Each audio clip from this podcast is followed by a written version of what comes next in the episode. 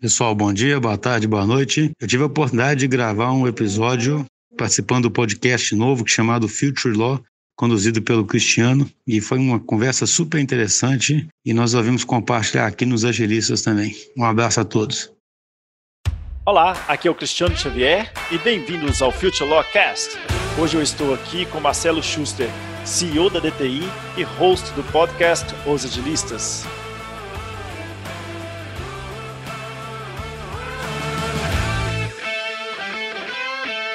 Ei, Schuster, tudo bem? Bem-vindo aqui ao nosso podcast. É um prazer falar com você. Eu que agradeço o convite, um prazer estar aqui. Schuster, para a gente começar aí, eu gostaria de ouvir um pouco aí da, da sua história. Tá bom. Ah, vou contar rapidamente. Eu sou, sou tô com 47 anos, é, formado em engenharia elétrica, formei em 95 na, na UFMG. Sempre trabalhei com, com software minha vida inteira. Isso explica, né? A gente vai falar muito sobre agilismo, né? Então, eu comecei trabalhando com desenvolvimento de software em 95. Trabalhei muitos anos desenvolvendo software e lá pelos anos 2000 acabou que eu comecei a gerenciar um departamento e comecei a ter o um contato com metodologias ágeis, sabe? Que vai ser talvez o centro aí, né, desse desse episódio, né? Aí essa empresa que eu trabalhava, ela cresceu e foi vendida para Accenture em 2008. E é curioso, porque pelo fato de eu acreditar demais no agilismo, e na, que quando a Accenture comprou essa empresa que eu trabalhava, que era a TAM, ela comprou não por causa do agilismo, que não era mainstream na época, mas sim por causa de uma... A TAM era uma empresa que atuava com indústria, sabe? E a Accenture queria ter uma proposta... É, é, complementar a proposta dela de RP, né, de implantação de RPs com, com essa integração com o chão de fábrica. Mas ela tinha um método dela tradicional. Então, acabei saindo de lá no final de 2009 e fundei a empresa que é a DTI Digital, da qual sou CEO hoje em dia, que foi fundada justamente com esse DNA de agilidade, sabe? Então, de forma rápida, estou, tenho três filhos, né? Sou casado, tenho três filhos. E adoro jogar tênis, mas na quarentena não estou jogando nada. Tem, tem videogame, tá? a galera tá jogando aí os videogames, né? Fazendo os esportes. Cara, teve um campeonato virtual de Madrid que tinha o Nadal, os caras, acreditam, eles tentaram fazer um campeonato virtual. O Nadal jogou com o personagem dele no joguinho. Só que deu um tanto de bug, né? não funcionou bem, né? Ô, ô, você me conta um pouco aí da, da DTI. Você, a DTI agora, a DTI, vocês não gostam que falam que é uma fábrica de software, né? Que é, eu acho que eu já ouvi um podcast, a gente vai falar sobre os agilistas daqui a pouco, mas eu ouvi que vocês falaram que tem um, um algo a mais aí. E recentemente também, acho que vocês acabaram por é, montar aí uma consultoria. Eu queria é, que você explicasse um pouco aí esse funcionamento né, da DTI, como é que está essa coisa aí que vocês, né, é, em quais linhas de negócios vocês estão trabalhando? Essa, essa questão de fábrica vai até vai bem no, no, coração do nosso assunto aqui, né? Porque a fábrica pressupõe um modelo aí, vamos dizer assim, mecanicista, onde um, uhum. onde um cliente nos contrata porque ele já tem uma determinada demanda que ele já sabe exatamente qual que é. Aí ele passa o serviço para a linha de produção, né, que a linha de produção entrega aquilo e, e, e, e aí você tem que saber fazer só exatamente aquilo que foi te pedido, entregar naquela especificação do que foi te pedido como se fosse uma linha de produção, né? Esse, é, é interessante uhum. você começar dessa forma a pergunta, porque essa é uma metáfora que domina né, o nosso século XX aí, né, cara? De achar que tudo é, é, mecaniz, é, é mecanizado, que tudo você consegue dar em tarefas precisas, né? E que você não tem que ter um esforço aí mais multidisciplinar ou mais criativo, entendeu? Então, assim, só que no caso de software já se descobriu há muito tempo que as empresas hoje estão descobrindo, até para os negócios, né? Mas para software, que é uma coisa muito intangível, desde os anos 1999, 2000, quando começou o movimento aí do agilismo, já se descobriu que essa metáfora não é uma boa metáfora. Né? Então, Software é um processo mais criativo, de aprendizado, de criação conjunta. Então, a gente, na, quando a gente fundou a DTI, a gente foi atrás disso, de conseguir criar grandes produtos digitais com os nossos clientes, seja para uso interno, seja para eles usarem com os clientes deles, mas participativamente desse processo criativo e perseguir resultado, né? E não e não perseguir um escopo, entregar um escopo, entendeu? É, a gente fica ofendido com esse termo fábrica por causa disso, porque a fábrica ela é uma. Ela acabou sendo uma. E, e muita gente ainda chama a gente de fábrica, né? É uma visão meio, meio reducionista, tá? Como se fosse uma, uma linha de produção, né, cara? E a gente fica com, com, com, com raiva disso porque, assim, o que a gente quer fazer é pegar as pessoas e usar o melhor delas juntos para criar um grande produto para o cliente, né? E não cada um sentir que é uma pecinha que só tem que fazer tal coisa e é a fábrica vai entregar o que tem que entregar. Tá? A DTI, na sua trajetória, ela, ela, como a gente insiste nesse assunto do agilismo já tem 20 anos, né? Então, assim, mesmo antes da fundação da empresa, a gente tem uma experiência muito rica, né? Eu sempre brinco com os clientes que eles podem nos acusar de qualquer coisa, menos de não acreditar nesse troço, né, cara? Porque a gente realmente. Ou seja, eu saí lá, né? Eu saí de uma empresa que, quando foi, teve a aquisição da Atan, que eu comentei, né? Saí de uma empresa que eu estava numa posição boa, uma empresa bacana, né? Mas para poder seguir essa ideia, né? De acreditar nisso no, no, no, no agilismo. E por que, que eu falo isso? Isso influenciou tanta gente que mais do que apenas uma forma de fazer software, isso influenciou a nossa forma de organizar, de gerir pessoas, né, de engajar pessoas, de, de perseguir um propósito mesmo. Né? Então, a empresa hoje é organizada de uma forma, e como já são umas 700 pessoas, ou seja, já é um volume de pessoas significativo, que alguns clientes nos procuram justamente para serem influenciados pela nossa cultura, sem nenhuma pretensão de ter receita, óbvio, né, mas alguma forma de de, de ser um referencial para uma mudança que as grandes empresas estão, estão perseguindo. Então, recentemente, a gente adicionou na nossa oferta uma consultoria para além dessa influência indireta que a gente já consegue fazer, a gente conseguir fazer um tipo de, de mentoria no, com as lideranças, etc., para poder ajudar nesse processo de transformação, entendeu? Entendi. E aí também vocês têm aí os agilistas, né, que é um enorme case de sucesso aí nesse mundo. E eu queria, antes de você falar aí dos agilistas, para você contextualizar um pouco, né, já explicando aí o que, que é o, o agilismo é, para os nossos ouvintes aqui, né? Porque a gente, do mundo do direito, a gente está né, começando aí nessa jornada e, a, eu acredito que a maioria ainda não entenda né, ainda esses conceitos, né, da, da, não, não, entenda, não entende a metodologia ágil, não entende os conceitos de agilismo, de business agility. Então, eu queria que você contextualizasse aí um pouquinho para a gente e depois entrasse aí no podcast, é, porque eu também tenho uma pergunta é, interessante que eu li, que é né, que vocês falam lá que é, vocês são nativos digitais com alma de artesão. Então eu quero entrar também nessa coisa assim de como é que é ser né, digital, né, mas com essa alma de artesão aí.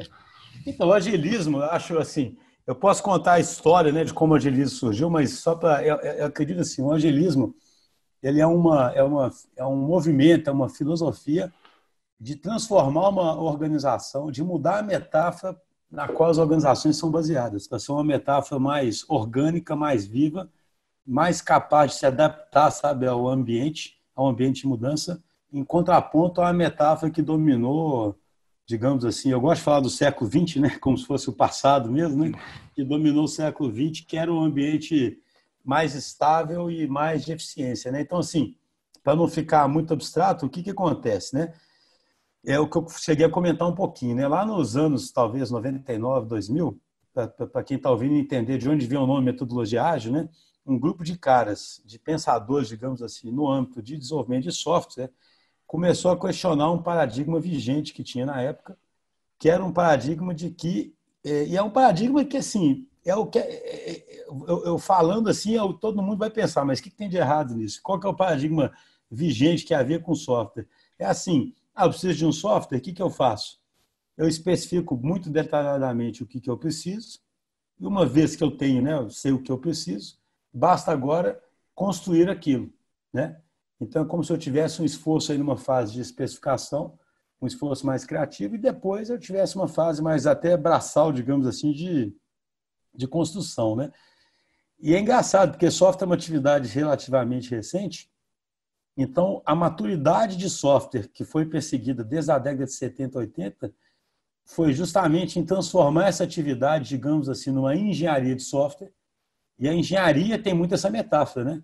eu vou fazer um prédio, eu faço um projeto arquitetônico, um projeto estrutural detalhado, né? um, um, um projeto hidráulico, e depois é uma questão só de construir o prédio, né? digamos assim, né? de, de executar.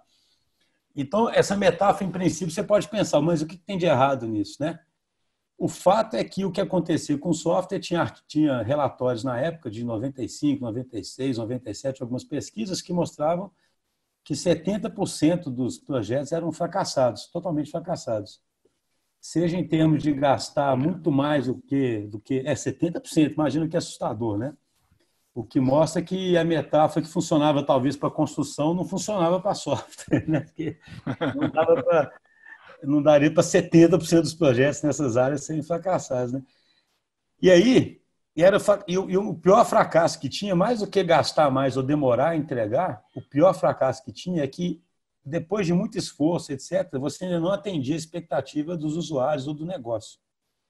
Então, um grupo de caras começou a questionar o paradigma, porque eu acho muito interessante em pensamento sistêmico que é assim, imagina, se você tem um paradigma de que para fazer software basta eu detalhar muito o que eu preciso e depois é, fazer, quando dá errado, que que você, qual que é a tendência a se fazer se eu, se eu estou nesse paradigma ainda?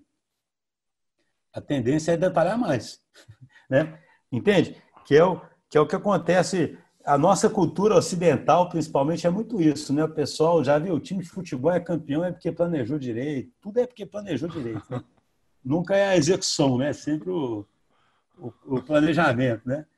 Você imagina, a parte fácil de futebol é planejar, né? Eu preciso ganhar tantos pontos no ano, né? assim, grande, né? Então, existe uma, é como se fosse assim, sabe, uma, uma obsessão com esse negócio do, do, planejamento e toda vez que der errado é porque alguém planejou errado, né? É como se fosse alguém que, que errou no plano. Esses caras quebraram esse paradigma Falando assim, cara, o problema não é o plano, o problema é que essa atividade é de uma diferente natureza, é uma atividade que gera algo mais intangível, que eu não sei o que eu quero ainda. Eu preciso, então, gerar isso um processo que eu possa aprender, né? E eu acho engraçado que eu sempre falo de software, pô, software não chama software à toa, né, cara? Ele chama software porque não é hardware, né? Então, é, o fato de ele ter software significa que você deveria poder mudar ele, né? E para isso eu preciso de um processo mais adaptativo, né? E aí esses caras fizeram o famoso manifesto ágil, que mudou as bases do software e de forma muito simples ele significa fazer evolutivo, já que você não sabe o que você quer, você faz evolutivo e vai adaptando. E aí o que é interessante é que aí você avança nos anos, né? Esse conceito de ah, que começou no mundo do software, né? Cara, eu não sei exatamente o que, que eu quero, eu preciso fazer de uma forma que eu possa tirar proveito do aprendizado, eu preciso ser mais experimental, eu preciso gerar valor antes, né, para saber se eu estou no caminho certo. Isso começou a virar imperativo dos negócios, né? Então, o agilismo deixou de ser um conceito. E é, é até interessante assim, tem várias outras escolas, mesmo da década de 40, 50, que já tinham vários desses conceitos aí, tá? Mas eu acho interessante porque esse nome agilismo, que veio dos métodos ágeis, né? Foi pegar isso que nasceu no software e começar a ver que ele é necessário para a organização como um todo. Então, até brinco muito que é como se fosse uma vingança dos nerds, né, cara? Isso aí, né? Os caras que. que, que, que de, de, onde menos se esperava, né? Que daqueles caras saía a forma de gestão, né? Que, que as empresas têm que perseguir, é de onde saiu, né? Logo dos nerds, né? Que na cabeça do povo é o cara que vai ficar ali desenvolvendo, né? E, então, assim, de forma, de forma geral, assim, o, a gente pode falar, explorar mais né, algumas dimensões do agilismo, mas assim, uhum. é, uma, é uma tentativa de, de essa mesma adaptabilidade que passou a existir em times que fazem software, é como se você criasse essa adaptabilidade para o negócio, né? E criassem negócio, então, passam a ser mais capazes de sentir e responder muito rápido ao que o consumidor está pedindo e não a, a, e aí serem aprenderem a viver mais puxados pelo consumidor do que realmente empurrar as coisas para o consumidor, né? Na essência é isso. E também uma coisa que eu acho muito importante, resgata aí o papel de botar as pessoas de dentro da empresa no centro disso também, ou seja, o consumidor no centro do negócio e as pessoas da empresa no centro da, da, da empresa para gerar o valor na forma de grandes times que colaboram entre si, entendeu? Interessante. E aí, para você é, divulgar isso tudo aí, né, que é de, de, de difícil acesso, de pouco acesso hoje, é, e mais ainda, né, difícil, a gente vai falar sobre isso, absorção pela, pela, pelas empresas, né, pela própria estrutura em que elas estão é, montadas, vocês acabaram é, fazendo aí os agilistas, né? Que é um, um, sucesso enorme. Eu mesmo indico assim constantemente aí. Hoje mesmo eu já mandei um da do pessoal da Deloitte aí para vários escritórios hoje de manhã. Eu escutei na minha caminhada é, e já mandei. E aí é, e é bem legal, né, Xusto, esse trabalho aí. Como é que está sendo isso? Como é que é isso para você? É, para o pessoal, para a DTI. Cara, esse negócio foi super legal, porque ele começou despretensiosamente, né? Assim, é, a gente é tão apaixonado com o assunto e gosta tanto de, adoro falar sobre o assunto, que a gente falou assim, a gente pensava em como divulgar isso mais, e aí eu achei podcast um canal interessante, porque podcast é informal, né? A gente pode, né? Assim, é, um, é, uma, é um veículo é, informal, né? Não é igual ao vídeo, por exemplo, sabe? Que se você faz um vídeo e a produção tá boa, alguém já olha, não, esse cara não sabe falar no vídeo, né? Ele não, não editar direito o vídeo, o vídeo me parece um negócio mais complicado, né? Apesar de que hoje em dia tem tanto youtuber aí também fazendo de forma mais informal, né? E o podcast, é. cara, você senta e conversa e, e, né? Então, assim, isso é um assunto que você domina e é apaixonado igual a gente, ficou muito natural para a gente falar sobre, né? E a gente pensou assim, cara, o que a gente quer fazer aqui é realmente compartilhar a experiência né, para a comunidade. Então, começamos compartilhando experiências nossas, e aí o negócio foi ganhando tração. E aí a gente começou, hoje assim, a gente tem mais de 30 mil audições por mês, que é um número expressivo aí, né, nesse, Oxa. nesse mundo. É, é, caiu um pouquinho com o coronavírus, é interessante, né, as mudanças de hábitos, né, o pessoal... Olha, sabe que todos os podcasts sentiram muito, né? Por, é, tem umas pesquisas que mostram que tanto pela queda de hábito, porque às vezes o cara ouvia aquilo no carro, entendeu? E aí não está indo, né, não tá indo para o trabalho mais de carro, entendeu? Aí ele quebrou o hábito né, de, de, disso. E também pela agonia inicial que eu acho que está passando agora de só querer ouvir coisas sobre coronavírus, cara. Assim, era uma obsessão, né? Só quero ouvir coisa do é. coronavírus, né? E um excesso de oferta também, né, Schuster? Porque é, é, não sei se por falta de criatividade ou por necessidade de sobrevivência, todo mundo foi para o mundo das lives, né? Sim. Cara, então, gente... eu, recebo, eu recebo 200 convites de live por dia, cara. Eu falo, cara, assim, não tem condição um negócio desse, né? Assim, o ser humano é muito de manada mesmo, né, cara? Assim, todo mundo vai para o mesmo lado, né? O que, que você pode fazer? Dá um desespero, está em casa, trancada, vamos fazer live, né, cara? E aí, live, live, live, live, né? Vai chegar no equilíbrio, né, cara? Porque assim, tem live demais, né? Eu não sei nem selecionar as lives que eu quero entrar, porque é um 200 convites por dia, cara. Aí eu falo, pô, e, e, todo mundo falando é, sobre as mesmas coisas, eu, né, cara, no final das contas. Né? É, eu acho que a profissão aí de, de sucesso para o presente e futuro é, é, a de curador. Né? A pessoa que vai fazer a curadoria para você com base aí, faz to, to, analisa todo o seu perfil aí, né, de que você, seus desejos, necessidades, competências que você tem, que quer ter, quer aprimorar e fala, cara, preciso vou contratar um curador aqui, ele vai é, hoje live dá para ter um curador de live, que é muita live, viu, bicho? Só, desculpa, só para fechar. Aí a gente começou depois a convidar a gente, né, pessoas de fora.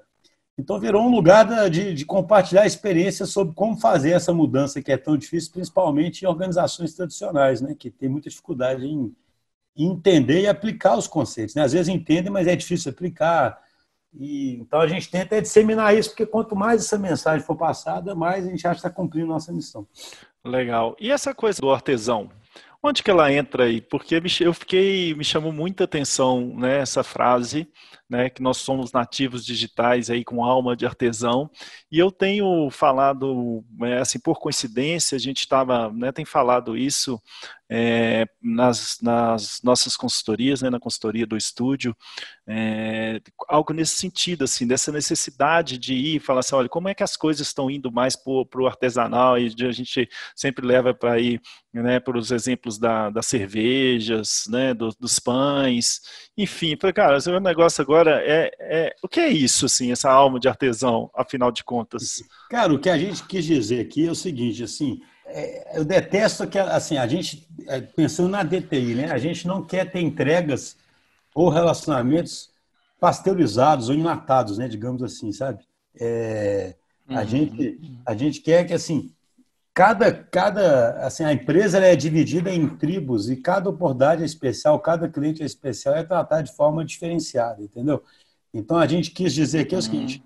existe esse cuidado de existir uma série de princípios da empresa, mas é justamente o contraponto até com uma linha de produção ali, né? Uma coisa industrial, entendeu?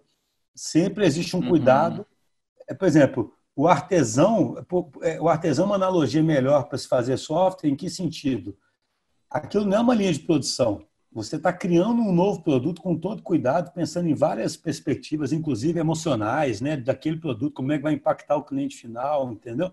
Então, essa alma de, de artesão é para mostrar que existe um processo criativo maior ali por trás, existe um cuidado diferente. Uhum e que você pode ter até princípios que te norteiam, mas você sempre vai se adaptar para uma situação é, específica ali, entendeu? É até uma tentativa de humanizar aí nesse né, mundo mais frio que é o mundo das novas tecnologias, não é isso? Exatamente, aquele cuidado, né, cara, de fazer um negócio é, específico para aquela situação, entendeu? É tentar mostrar isso, porque, é porque eu falo, por isso que a gente tem ojeriza, assim, tem essa reação ruim à fábrica, né? porque essa analogia ela mata o, ela mata o, no caso nosso que faz produto digital, ela já mata o relacionamento no começo, né? Porque se você está contratando uma fábrica, você está com uma expectativa realmente que você passa uma especificação e tem uma linha de produção que funciona igual um reloginho te devolvendo o que você pediu, né? E na verdade a gente acredita muito mais em, em interagir junto, em criar junto, em gerar valor junto, entendeu? Então, é um tipo de relacionamento uhum. totalmente diferente, né? Que, que a fábrica já mata lá no começo, entendeu? Schuster, eu quero te fazer uma pergunta no seguinte sentido. É, que me veio à cabeça, eu tenho, eu, eu tenho pensado bastante sobre isso e, né, e tenho discutido com as pessoas, se o, o, o Agile, né, se os métodos ágeis, eles são para todo mundo, né? E por que, que é ser ágil? Qual a necessidade de ser ágil, Schuster? Então, engraçado, eu teria duas, assim, duas respostas para isso, tá? Eu falo assim, a necessidade mais, o que colocou o ágil como mainstream foi a necessidade é, de ser customer centric, digamos assim, sabe? Né? Vamos dizer, a primeira coisa mais, é, a força maior, eu diria que foi essa, né? Na medida em que o, o assim, tanto do ponto de vista de ser customer centric, como a hipercompetitividade trazida pela, pela transformação digital. Né? A gente sempre fala isso muito na DTI. Né? É, a transformação digital traz essas, novas, essas duas características novas para o contexto, né? para o cenário onde as empresas atuam. Né? Uma hipercompetitividade do ponto de vista da concorrência e do ponto de vista do cliente, ele fica realmente no centro ali, porque diminui muito a simetria de informação entre cliente e fornecedor, o cliente tem muito mais poder mesmo. É, e aí é claro que assim, se eu agora sou customer centric e o ambiente é um ambiente muito instável, é claro que eu começo a questionar se aquela minha estrutura que era focada em eficiência do passado e que era, eu sempre falo, né, que era tinha aquela analogia da máquina azeitada, né? Toda empresa é como se fosse uma a empresa ideal lá do Jack Welch, né, cara, dos grandes líderes, do, uhum. as referências, vamos dizer, do século XX, ela é tipo uma máquina azeitada, né? O que é uma máquina azeitada? É como se lá no topo tivesse, é como se no topo da empresa tivesse os, os, os pensadores, né, que estão sempre azeitando aquela máquina, né? E aí, o que significa azeitar a máquina? Definir o que cada pecinha faz, né, muito bem, e uma vez estiver fazendo aquilo com eficiência, está ok, né? Só que quando você muda para um contexto onde você já não tem muita certeza sobre nada, sobre o seu ambiente, sobre a concorrência, o consumidor, qual que é o seu negócio que você atua, etc., essa máquina azeitada não se adapta, né? Então não dá mais para ser uma máquina e ela não pode ser azeitada por quem por quem está no alto, entendeu? Né? Então, assim, são duas mudanças importantes. Né? Você nem chega com uma máquina e nem acha que existe uma camada superior no alto que faz todo o planejamento estratégico, sabe tudo que é feito, e uma camada mais embaixo que simplesmente é, atua é, é, é, fazendo o que foi comandado. Né? É, Aí quando você pergunta, isso vale para vale todo mundo? Eu diria o seguinte, claro que pode ter negócios que não se sintam tão impactados ou ainda acham que são tradicionais, né? Ou áreas da empresa uhum. que ainda acham que são muito assim, focadas em eficiência e que não tem por sentido se preocupar com esse tipo de coisa, né? Mas aí vem uma segunda perspectiva minha, que é o seguinte, eu acredito profundamente que assim, eu dei um motivo externo, né? O motivo externo é a necessidade da empresa ter uma uhum. estrutura mais maleável e adaptativa. Mas, para mim, o ágil traz uma coisa muito uhum. forte internamente, que é criar proposta e engajamento nas pessoas. E aí eu, particularmente, uhum. acredito que mesmo em áreas onde você seja, digamos assim, mais taylorista, porque você precisa de muita eficiência lá mesmo, ainda que, num certo sentido, talvez você vai medir muita coisa, vai ter muito mais processos prescritivos, ainda dá para usar o ágil numa certa dose de permitir aqueles times evoluírem e melhorarem, entendeu? Então, uhum. não sei se eu respondi sua pergunta, não. Eu acho que é claro não, que. Sim, sim. Entende? Depende de cada negócio, mas é, eu ainda acredito demais, cara, assim, na, que, que, que, os times, times que você, nos quais você confia, que podem se auto-organizar, etc., mesmo eles tendo um pouquinho menos de liberdade, por estarem talvez num contexto que eles têm que seguir mais mais processos, mais prescrição, porque tem indicadores muito claros ali de coisas que não podem falhar e que não, etc. Ainda assim, se eles puderem ter autonomia para mudar e evoluir aqueles processos, pensar sobre o que está errado lá no âmbito da ação, eu acho que eles se beneficiam muito com isso. Entendeu? Interessante. E, e você acha que, que as empresas né, no país elas estão abraçando o ágil assim cada vez mais ou não? Ainda é uma coisa também, tá igual eu falei sobre o mundo do, do direito aí, tá todo mundo meio que começando. É, e quais as dificuldades, né, nesse sentido, assim, por que não estão ainda, né, sendo que isso é, virou né, quase que é uma, uma, uma necessidade básica para atuar né, nesses tempos de nesses tempos exponenciais. É, vai ficar na minha visão, vai ser mais importante ainda agora, né? Assim no pós pós pandemia, né? Por, por uhum. né, assim. cara, o que eu acho, o que eu vejo é o seguinte: com certeza, eu diria assim, eu podia observar isso na DTI porque é, eu ficava tinha uma época que imagina, eu trabalho com arte desde 2001, 2002, né? Então eu ficava brincando, tinha época uhum. que eu uhum. achava que eu ia morrer tentando, sabe? Vender o arte e pronto. Eu, ia...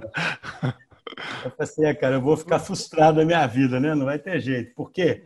As empresas têm os compras tradicionais, que estavam com os paradigmas tradicionais, etc. A gente percebeu um ponto de inflexão, tipo, há dois, três anos atrás, onde as empresas começaram a procurar isso com força, entendeu? A questão é, uhum. é, as empresas procuram com força.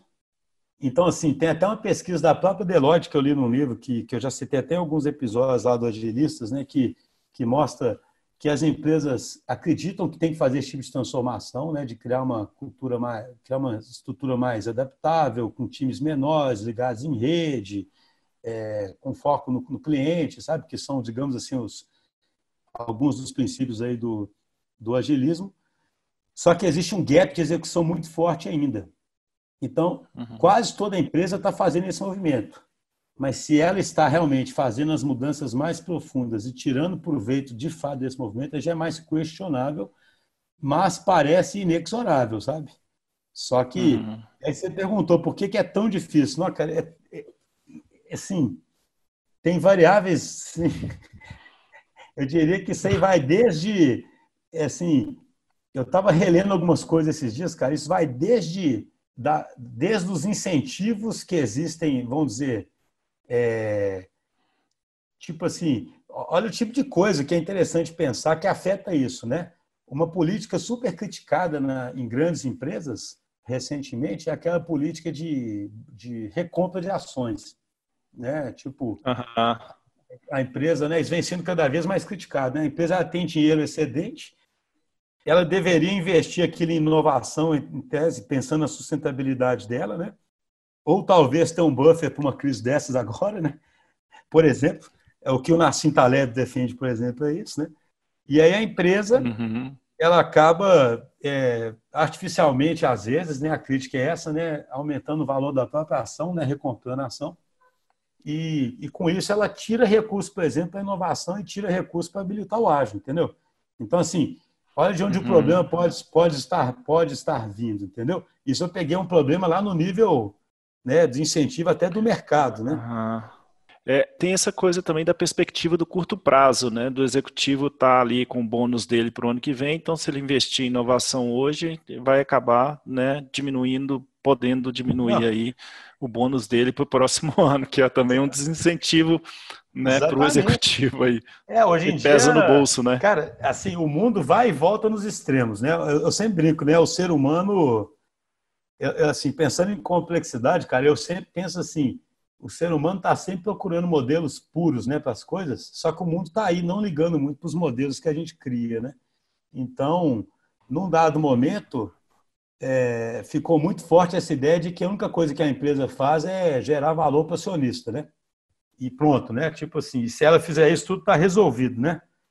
É, isso vem sendo criticado, né? Não que gerar valor não vá deixar de ser importante, mas parece um modelo muito simplificado, né? Muito unidimensional, né? E aí ele tem esse problema que você disse, esse modelo ele gera uma, uma visão mais de curto prazo, né? E essa, essa visão mais de curto prazo ela faz com que a empresa vai focar muito mais em eficiência mesmo, ela vai ficar muito mais presa nos planos passados, vai ficar muito mais presa em fazer o que ela sempre fez, porque o cara tem que dar resultado em curto prazo, é, do que admitir um certo desperdício, entre aspas, para poder inovar, né? Então você vê que o problema vem desde esse jeito de encarar a gestão da empresa, até no relacionamento com acionistas e com o mercado, até a forma como as lideranças são criadas, né, cara? Assim, um, uma empresa ágil, eu sempre falo isso, né? Acho que até comentei nesse episódio que você comentou da, da Deloitte, acho que eu falei isso lá, tipo assim, a atuação do líder é mais invisível, sabe?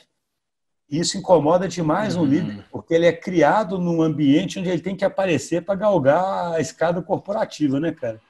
Como é que você admite ser mais invisível, né? É, ser mais servidor. Exatamente. É, eu gostei que até nesse episódio episódio, a Glaucia falou né, que é difícil é, o executivo acreditar que o que levou ele até agora a ter sucesso né, é, não serve mais. E é uma grande dificuldade, né? Eu, eu, lembro também de uma coisa que eu ouvia muito na, na, na Localiza, que era isso também, é, mais ou menos parecido com isso, que era assim, sucesso passado não garante sucesso futuro. Era quase um mantra ali que eu ouvia é, na Localiza. Então, assim, a liderança é um, é um, é um né, é um grande issue aí nessa, nessas questões todas, né? Sim, com certeza. Eu acho que aquele, eu sempre cito né, o livro Teams of Teams, né, cara? Eu gosto de brincar o seguinte: nesse livro, ele virou uma metáfora interessante aí, porque assim, eu sempre falo que tem que tomar cuidado com o livro de negócio, né, cara? Inclusive, negócio eles adaptam bem as historinhas ao, né? Mas eles podem ser inspiradores mesmo assim, né? Então, assim, esse livro, para quem não conhece, é um general americano que estava cuidando né, da, da, da, do comando militar contra a Al-Qaeda, né, dos Estados Unidos contra a Al-Qaeda no, no Iraque. Né? E ele virou uma metáfora interessante, porque é como se fosse uma grande empresa tradicional, com todo o poder e recurso que você imaginar, lutando contra as startups, né? que no caso aí seria a própria Al-Qaeda, né? com, uma, com uma estrutura em rede, né? e perdendo, né, cara? Então, esse livro ele fez sucesso por causa disso. Aí eu gosto de brincar o seguinte, cara, se um general cinco estrelas, né, do exército americano, né, que tinha o FBI, a NSA, a CIA, mais os Marines, tudo no comando dele, pode fazer uma reflexão profunda em que o papel dele de líder, o role model, ele fala isso muito, estava errado, ele tinha que se tornar um líder diferente e partir de uma posição de muito mais humildade e de abrir espaço para o time, por que, que a gente não pode, né, cara? Assim, né? Uhum. Se o general cinco estrelas pode, né, cara? Com todo poder, né, cara? Então, eu, para mim, o mais inspirador no livro é isso, né? Eu não sei o tanto que a história pode ser romantizada, mas o cara fala assim, cara, eu queria que os meus times tivessem autonomia, né, e tomassem decisões e via que eles eram mais muito capazes de fazer isso, né? Só que o meu role model, né, o, o que ele, a inspiração dele de líder que ele tinha aprendido era o quê? O líder como um grande mestre de xadrez, né? Que sabe todos os movimentos, uhum. né? aquele cara que, que domina, que sabe, fala, né? É tipo, eu sempre brinco, é aquele cara fodão dos filmes americanos, né, cara? Aquele cara que sabe o que fazer, né? E aí ele falou, cara, só que eu não sabia o que fazer, em muitos casos, em muitos casos, maior parte dos casos, quem sabe o que fazer são os caras mesmo que estão na operação lá, né, que tem que poder tomar a decisão. Então, eu tinha que me enxergar muito mais como um jardineiro que parte de uma posição de humildade, porque ele cria condições, cria um bom ambiente, aí as coisas florescem, né? Que é isso que um jardineiro faz, né? Vai fazer isso. Você está há 20 anos numa empresa, com um plano de carreira estabelecido, galgando degraus, tendo que aparecer para o seu chefe, né? Assim, para poder, poder ter promoção. E eu não estou criticando, não. Acho que o ser humano reage aos incentivos, é. né? Como é que você vai uhum. ter essa grandeza de abrir mão né, do, disso? Então, assim, por isso que você tem que.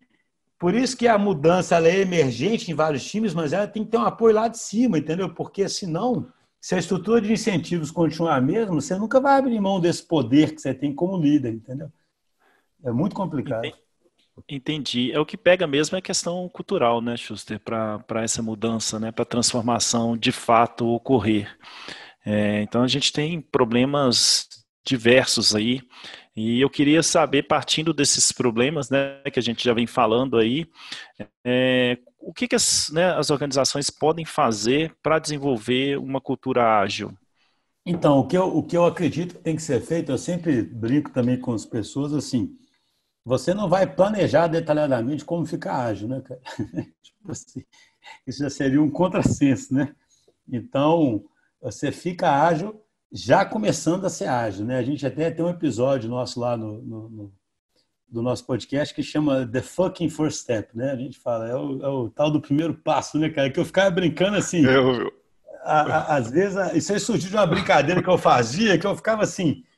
Se fosse aquele time americano que eles adoram usar o fucking, né, cara? O cara fala, cara, o cara fala assim, dá logo o fucking first step, né, cara? Não fica imobilizado aí, né? Na, na, na então, assim, eu acredito muito que, como uma das. Para mim, você tem que.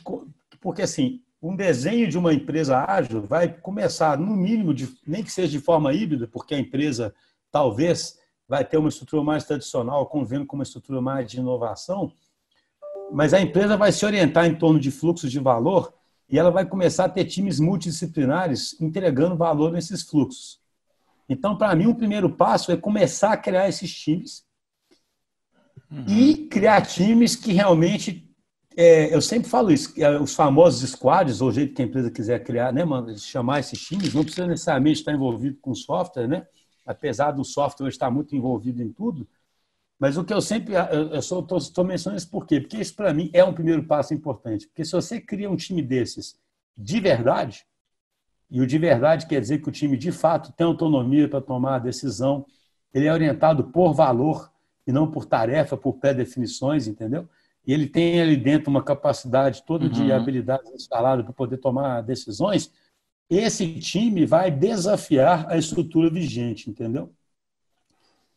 E aí, se a uhum. liderança estiver atuando, por isso que eu falei no começo que a gente quer começar a fazer uma, uma, uma mentoria que ajuda a liderança também, por isso que a mudança é top-down e bottom-up ao mesmo uhum. tempo. Ou seja, você começa a criar uns times que você quer praticar o agilismo lá dentro. Mas esses times, se eles forem de verdade, de verdade, né? Não forem, eu fico brincando, não forem cristalizados, né? Não tiver espaço para nada, na verdade, for, for um time que no fundo você chamou de squad, ou chamou de qualquer coisa, mas ele não tem espaço para nada. Se a empresa começar a dar espaço para esses times, eles vão desafiar a estrutura. E ao desafiar a estrutura, uhum. caberia então a liderança lá no topo, começar a mudar a estrutura mesmo, entendeu? Porque desse negócio que eu te falei aí, de que é muito difícil de abrir mão de poder, normalmente o problema está uhum. no middle management.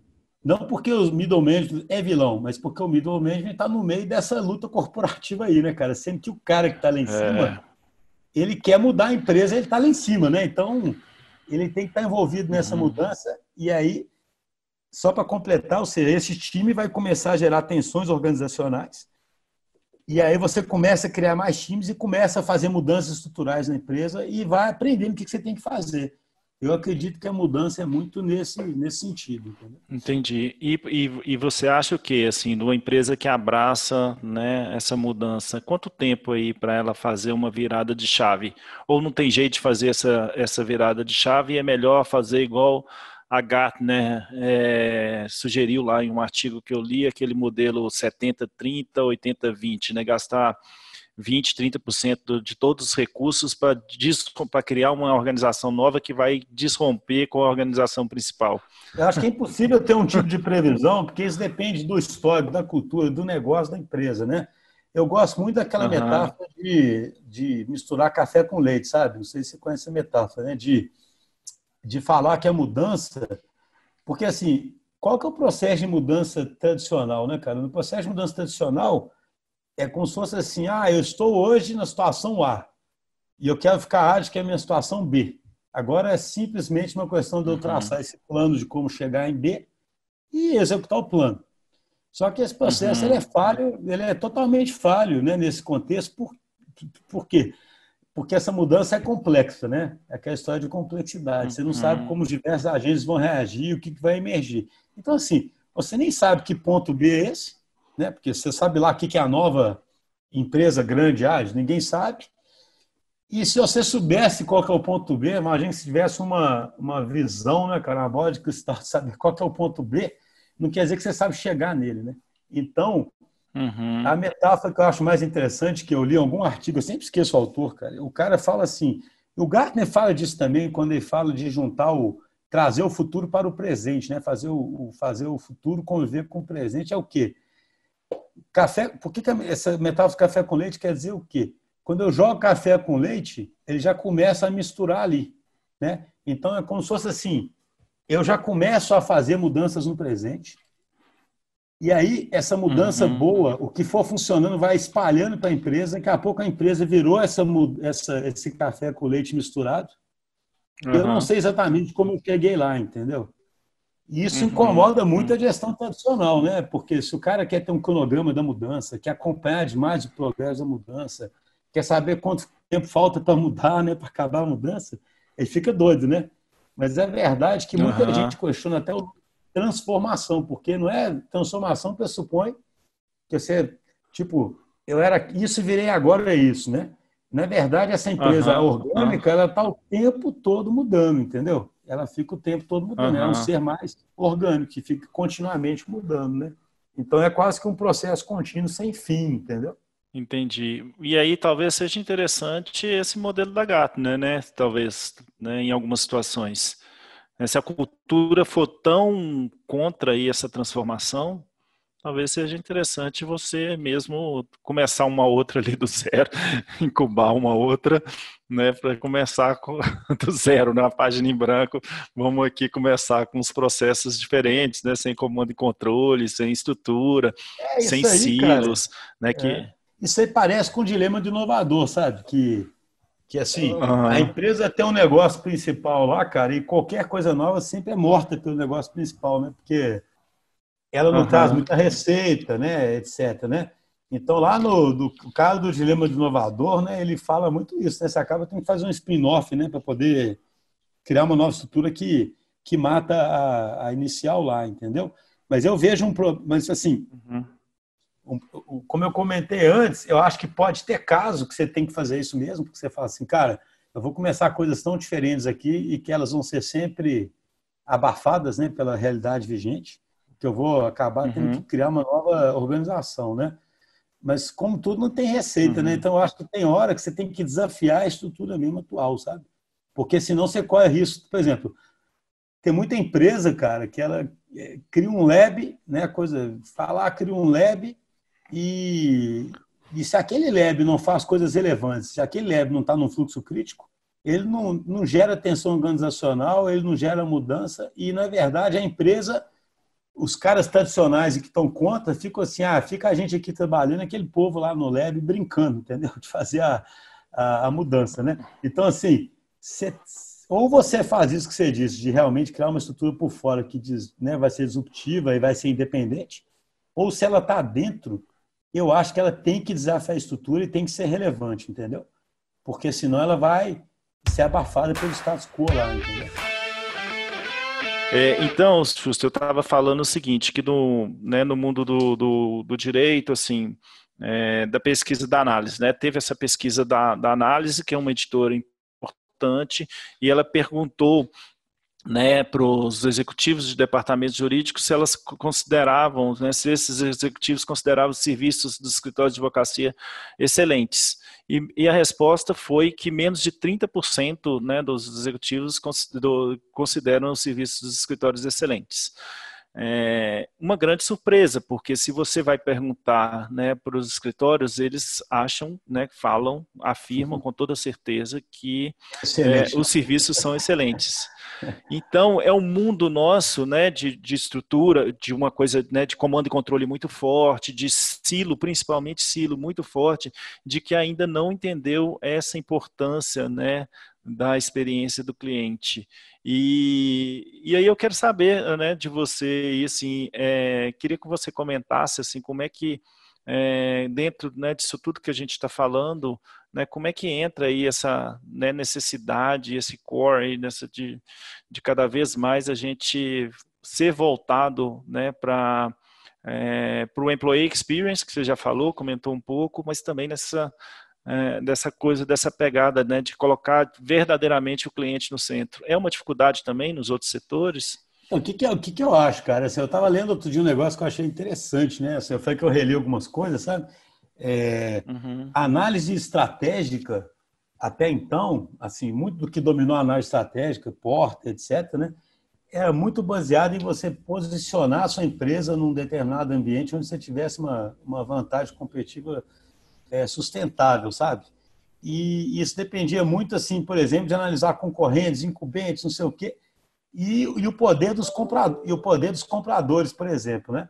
Então é curioso, porque eu estou dizendo isso porque é quase como se no fundo um escritório de advocacia, enquanto ele está conseguindo vender do jeito, enquanto ele tem demanda e enquanto ele consegue vender bem e etc, ele na verdade não é customer centric porque na verdade ele pensa assim, seja explicitamente ou não, seja olhando até pro, seja até achando que está fazendo um bom serviço ou não, se ele continua vendendo e o modelo dele continua funcionando, a tendência é você achar, é você ficar menos no conforto ali, né?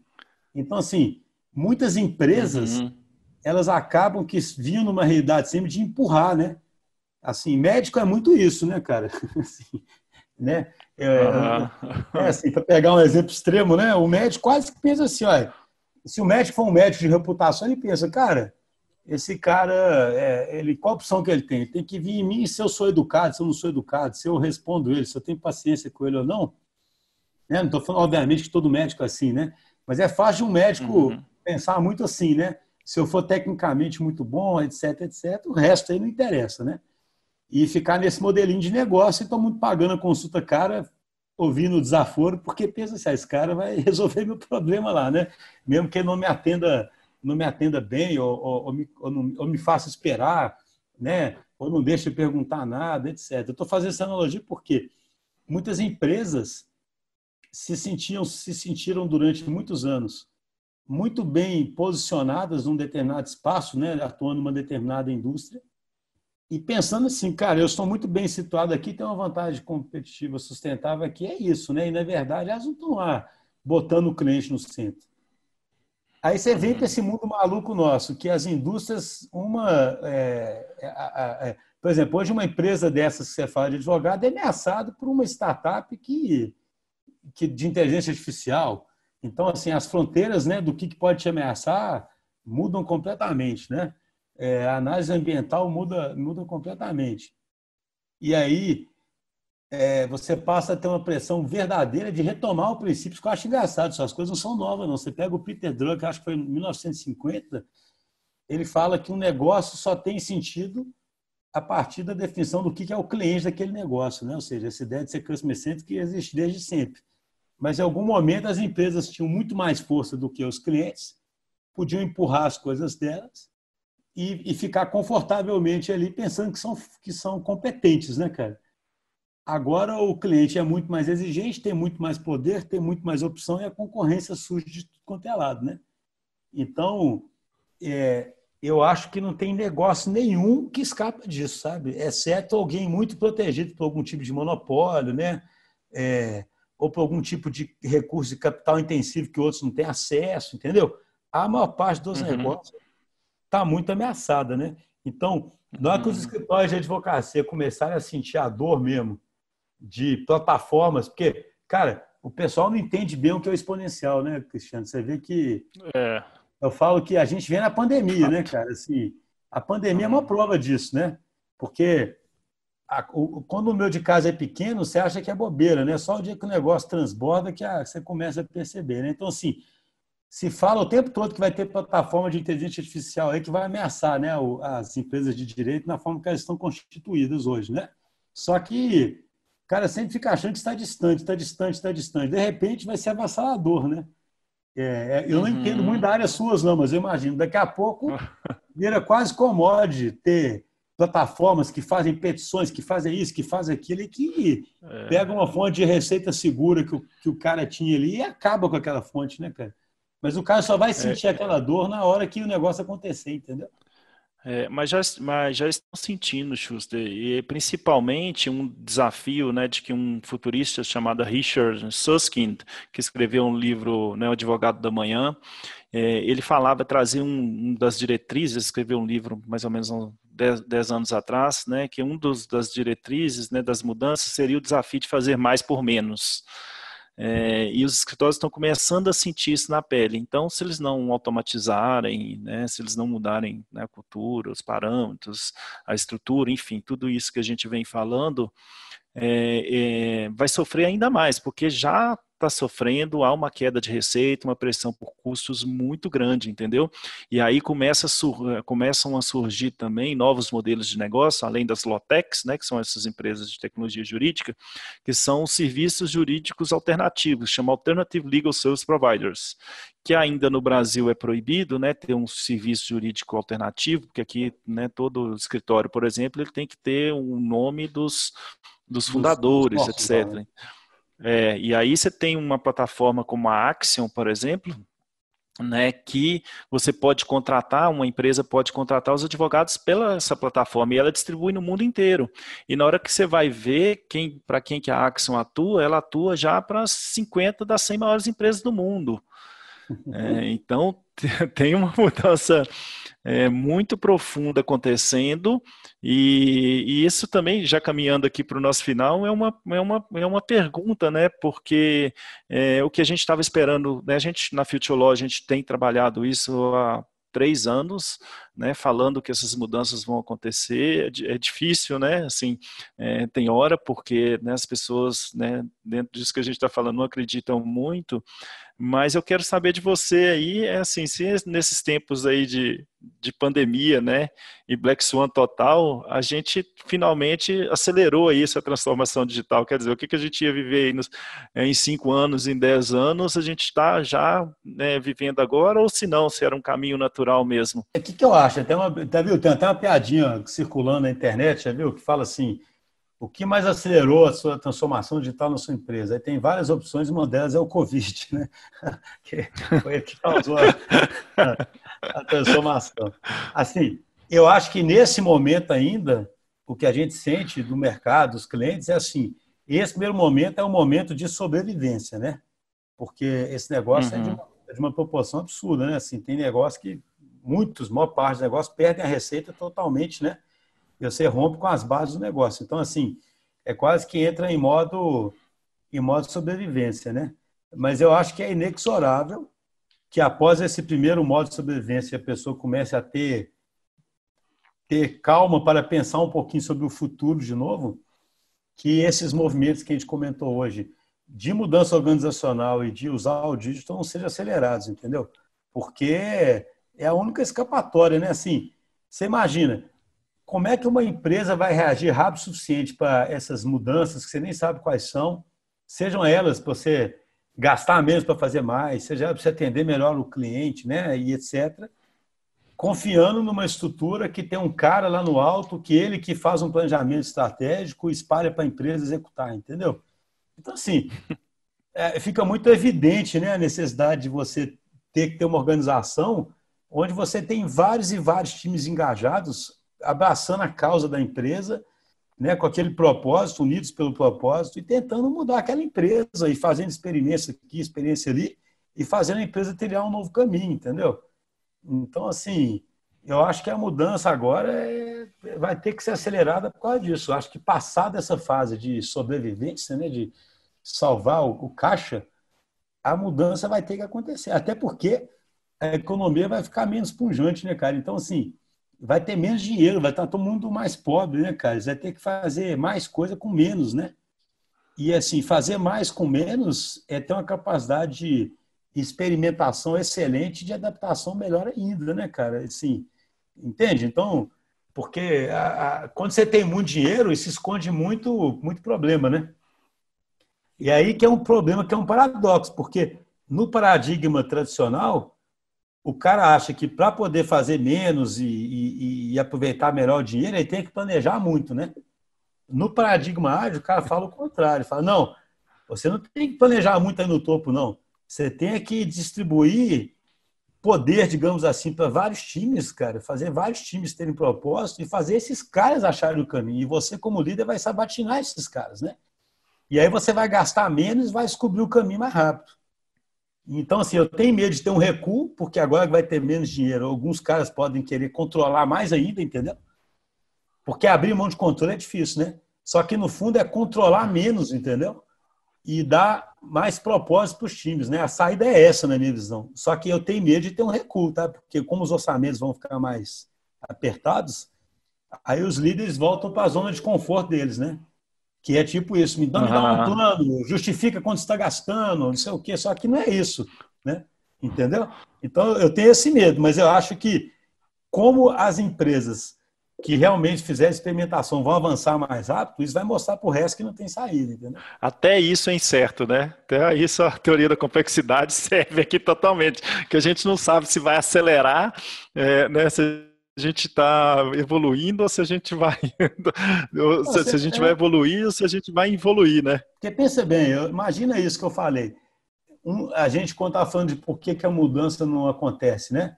Existe essa necessidade de controle até do ser humano, né? De, de controlar a incerteza, né? De etc. Isso acontece nas empresas demais. Aí agora que o cara vê um cenário mais incerto, que ele tem menos dinheiro, que o negócio dele está ameaçado, você fala para ele assim, cara, você vai ter que confiar nos times. Aí o cara que já não fazia isso antes, cara, ele vai falar assim, pô, você tá doido, né, cara? Assim, é, mas assim, então eu vejo essa ameaça. Mas como eu não vejo outro caminho, né, cara? Assim, eu não acredito que um cara lá do alto vai saber o que fazer, né, cara? É tanta ação, é tanta coisa. O cara vai ficar, se ele for fazer pelo caminho tradicional, ele vai ficar para trás mesmo, né, nessa. Então, mas eu acho que existe muita empresa que vai falar: vocês estão doidos, vocês brincavam antes disso, ficavam gastando dinheiro ali, agora eu quero saber tudo que está acontecendo, entendeu? Agora está tudo na minha mão. Eu acho que tem um perigo de ter um retrocesso aí, viu? É, é verdade. O, Schuster, uma pergunta aqui final, é, já aqui no campo filosófico, né? Eu sei que você é um estudioso, que você lê bastante, e dois livros com certeza você já leu, a gente fala, aliás, eu já ouvi você falando né, na aula e já entrevistou também aí Humberto Mariotti, né, no, no podcast, nos Agilistas. E eu é, eu tenho um dilema aqui, né, um dilema que eu talvez você possa me ajudar a esclarecer, que é o seguinte: o Lalu fala lá no livro dele, né, que a gente está caminhando aí na, dentro da escala da evolução, né, para um, um, uma sociedade TIL, né, que é onde os seres humanos são mais evoluídos e, por consequência, as organizações são mais evoluídas, né? com um senso de propósito é, muito forte, é, com autonomia, autogestão, integralidade, né? todo mundo podendo né, desenvolver as suas próprias, um ambiente que possa desenvolver suas próprias potencialidades, e a gente vê isso mesmo em algumas né, é, organizações, mas por outro lado, você pega aí o Mariotti que vem num, né, é, vem num lado, falando de um lado completamente oposto aí, com base aí até na perspectiva de, de pulsão de morte, pulsão de morte freudiana, e que ele fala que a gente está caminhando por caos, né, de desemprego, impacto no meio ambiente muito forte, É, enfim, eu quero saber, assim, em sua opinião aí, você acha que a gente está finalmente, a gente está caminhando para o caos? Ou a gente está evoluindo? Quem está certo nessa história aí? É o Lalu, né? Cara, Ou é o Mariotti? Eu tenho medo, assim, eu, eu, eu, eu sou meio pessimista, sabe? Eu tenho medo porque, assim, como eu te falei antes, muita, tem muito movimento, igual, por exemplo, né? É, é que eu falo, o ser humano é muito extremista, né? Então, por exemplo, essa história de que essa, essa busca por eficiência na China, por exemplo, né?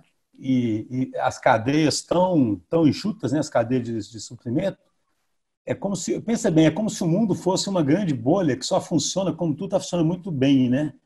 Sabe? E quando dá uma, uma, é claro que essa pandemia, né? É um evento excepcional, né? Muito forte, mas assim, você vê que não existe buffer em lugar nenhum, né? Então, assim, os Estados Unidos estavam se questionando muito assim, como é que pode o país mais rico do mundo não conseguir ter máscara, né, cara? Para distribuir para os médicos. E aí por quê? Porque é tão baseado que a máscara vai ser feita na China e, e etc, né? E não estava conseguindo é, comprar. Mas eu estou falando isso por quê? É como eu te falei, o ser humano ele é muito extremista, parece que ele só pode sempre se apegar a algum modelo, sabe? Então, até um mês atrás era globalização, todo mundo integrado, né? As, é, os países todos juntos, as economias juntas, etc. Agora, um tanto de gente já quer derrubar isso tudo e falar que agora é cada um por si, você tem que nacionalizar um tanto de coisa, né? Tem que ser. É... Então, assim, eu tenho medo desse mesmo, esse radicalismo aí de querer se proteger, ele, ele se refletir em outras coisas, como eu comentei anteriormente, entendeu? É, das organizações é, também começarem, na verdade, a gente fica com uma esperança que elas vão avançar, né? Porque elas vão perceber que a ferramental para lidar com uma com a nova era é esse de ser mais adaptativo, né? Cara, mas elas podem recuar também, né? Tranquilamente. Então, eu não, eu não ouso apostar, não, sabe? O que que é, qual vai ser, não. Porque assim, é, isso é completamente imprevisível, né, cara? Você vê o, por exemplo, pega o Pondé, sabe? Aquele filósofo, né?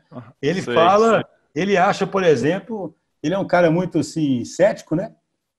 Tem gente que é otimista que fala assim: ah, o ser humano vai ser mais solidário disso, né? Ele acha que não vai acontecer nada disso, que daqui a na hora que, na hora que a gente voltar aí para a rua, rapidinho a gente volta o que era antes e acabou, entendeu? Tipo assim, que a gente não vai. É, uma visão romântica de procurar significado nesse caos, né? Ah, já que aconteceu isso tudo, é porque tem algum significado e nós vamos sair melhor, né? Eu, como tendo a não ver significado em nada, eu acho que nós vamos sair. Se a gente sair melhor é por sorte, entendeu? Não é porque tem significado na pandemia. Infelizmente, assim, o jeito que eu penso é assim: vai ser por sorte. Se, se na crise e, e, na, e, na, e nas condições econômicas e políticas que vão ter depois da crise, o, é que a história de efeito borboleta, né, cara? Vai ter um sistema complexo lá que pode ir para um lado ou pode ir para outro totalmente diferente, né? Então, assim, não é muito esclarecedor o que eu estou falando aqui, não, mas eu acho que é realmente imprevisível, sabe? Eu acho que tem lugar que pode ir para um lado, tem lugar que pode ir para o outro lado. Depende, é o tipo do sistema totalmente complexo. Né? Totalmente. E você está se agarrando aí ao estoicismo, né? Hoje eu ouvi a enzima de manhã também. E você está aí, né? Firme e forte, agarrando aí no, no estoicismo. É, né? assim, não é, o que, o que eu acho, assim, eu sempre brinco, eu sempre, assim, eu tenho as discussões é, filosóficas com, com um sócio meu, o Vinição, né, cara? Eu falo assim, cara, eu não sei se a gente consegue ser histórico por causa da nossa biologia, que já nos facilita, ou se a gente pode escolher ser histórico, entendeu? Porque tem gente que é ansiosa por natureza e tem gente que não é, né? Mas o fato é, se a pessoa consegue ficar mais no presente, é sempre melhor para ela, né? porque a gente sofre muito por ocupações, né? A questão é o tanto que isso é uma escolha mesmo, né? Assim, você consegue, né? Eu não sei se eu sou histórico porque eu já tenho uma constituição pouco ansiosa, né? E aí, beleza, eu consigo ser histórico. Esse conselho vale pouco para quem não tem essa constituição. É, é, mas o fato é, eu acho que eu acho que tanto você pega budismo, né, cara? Você pega o estoicismo, você pega várias filosofias que admitem que a gente tem esse problema sério, né, de, de ficar ou preso no passado ruminando ou ansioso pelo futuro, né? Então, se a gente, numa certa medida, consegue se livrar disso, é melhor, né, cara? Isso com certeza, porque assim, é, mesmo para pensar sobre um cenário, até para o seu negócio, é melhor você eliminar parte das elucubrações que só te deixam ansioso e ficar tentando ser mais racional ali. Né? Maravilha. Schuster, eu quero te agradecer muito. É, muito obrigado mesmo né, pela sua participação. Foi maravilhoso. Eu sempre aprendo com você.